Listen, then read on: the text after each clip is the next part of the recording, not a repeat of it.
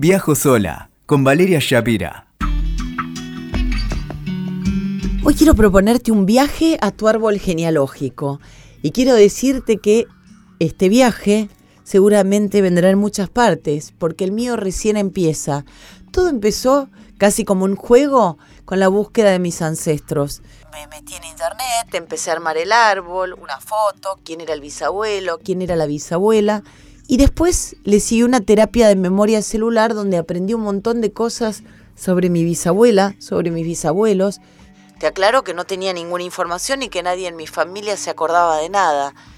Y si bien yo estaba más interesada en ahondar en mi rama materna, en los papás de mis abuelos maternos, por ejemplo, la terapeuta en ese entonces me mandó a investigar qué había sido de la vida de mis ancestros paternos. Fue así que decidí viajar a Moisesville, la primera colonia agrícola judía argentina bien al norte de la provincia de Santa Fe, tras los rastros de la mamá de mi abuelo paterno.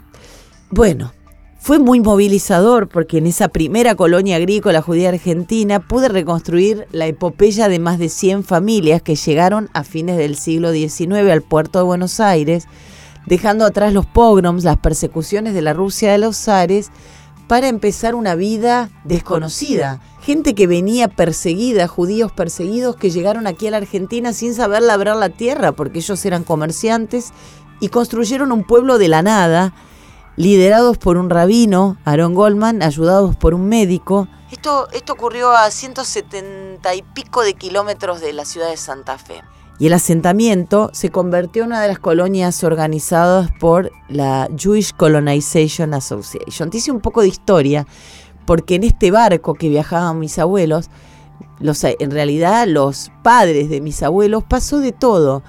Eh, esto está muy documentado y es muy interesante leerlo en el libro que se llama Los pasajeros del Weser. Maravilla de libro que relata esta odisea de gente que escapada de la persecución de Europa del Este a los judíos, tuvo que convivir con una travesía infernal en la que murieron alrededor de 60 chicos de fiebre tifoidea. Esta historia es una historia eh, personal, pero seguramente encuentres tu historia viajando a la tierra de tus ancestros. Lo mío empezó así. Eh, puedo contarte millones de cosas, como por ejemplo llamar al Museo de Moisés y hablar con Hilda, la encantadora guía, y cuando le dije que estaba tratando de encontrar algo sobre mi historia familiar, ella me dijo, pero si tus bisabuelos son la cara de este museo, y, casi muero de la emoción al ver que ellos, eh, Joseph y Roche, Raquel, estaban ahí como un póster gigante dando la bienvenida a todos los que buscan sus raíces de aquellos barcos con historias eh, mínimas, con historias que nos constituyen hoy en día, ¿no? Más tarde, después de este viaje iniciático en un cierto sentido y que te invito a hacer, porque seguramente tus abuelos, tus bisabuelos también vinieron de algún pueblo de Europa, de algún recóndito lugar, que puede devolverte mucho sobre tu propia identidad. Te decía que más tarde, después de esto, me hice el ADN. También me daba mucha curiosidad seguir los rastros de los padres de mis otros abuelos. Un viejo certificado de ciudadanía que apareció en un cajón me dio la primera pista. Seguro que tenés alguna cosa guardada por ahí que te puede invitar a buscar. En este caso decía que los papás de mi abuelo Bernardo habían nacido en Divinsk. ¿Dónde cuerno sería esto? Me puse a investigar y una amiga del Facebook me ayudó a dilucidar lo que yo no podía resolver, Wikipedia mediante. Una ciudad en la frontera de Letonia, Bielorrusia y Rusia. Y este cuerpito allí fue este año. Me fui a la ciudad de Daugavpils, porque se llama así ahora esta ciudad que se llamaba Divinsk Vos viste que Europa del Este se dividió en mil pedazos y cambiaron todos los nombres y cambiaron todas las ciudades y cambiaron todos los países. Pero allí fui. En una madrugada helada llegué a la ciudad de mis bisabuelos, a Daugavpils. Casi no queda nada de la tradición judía allí.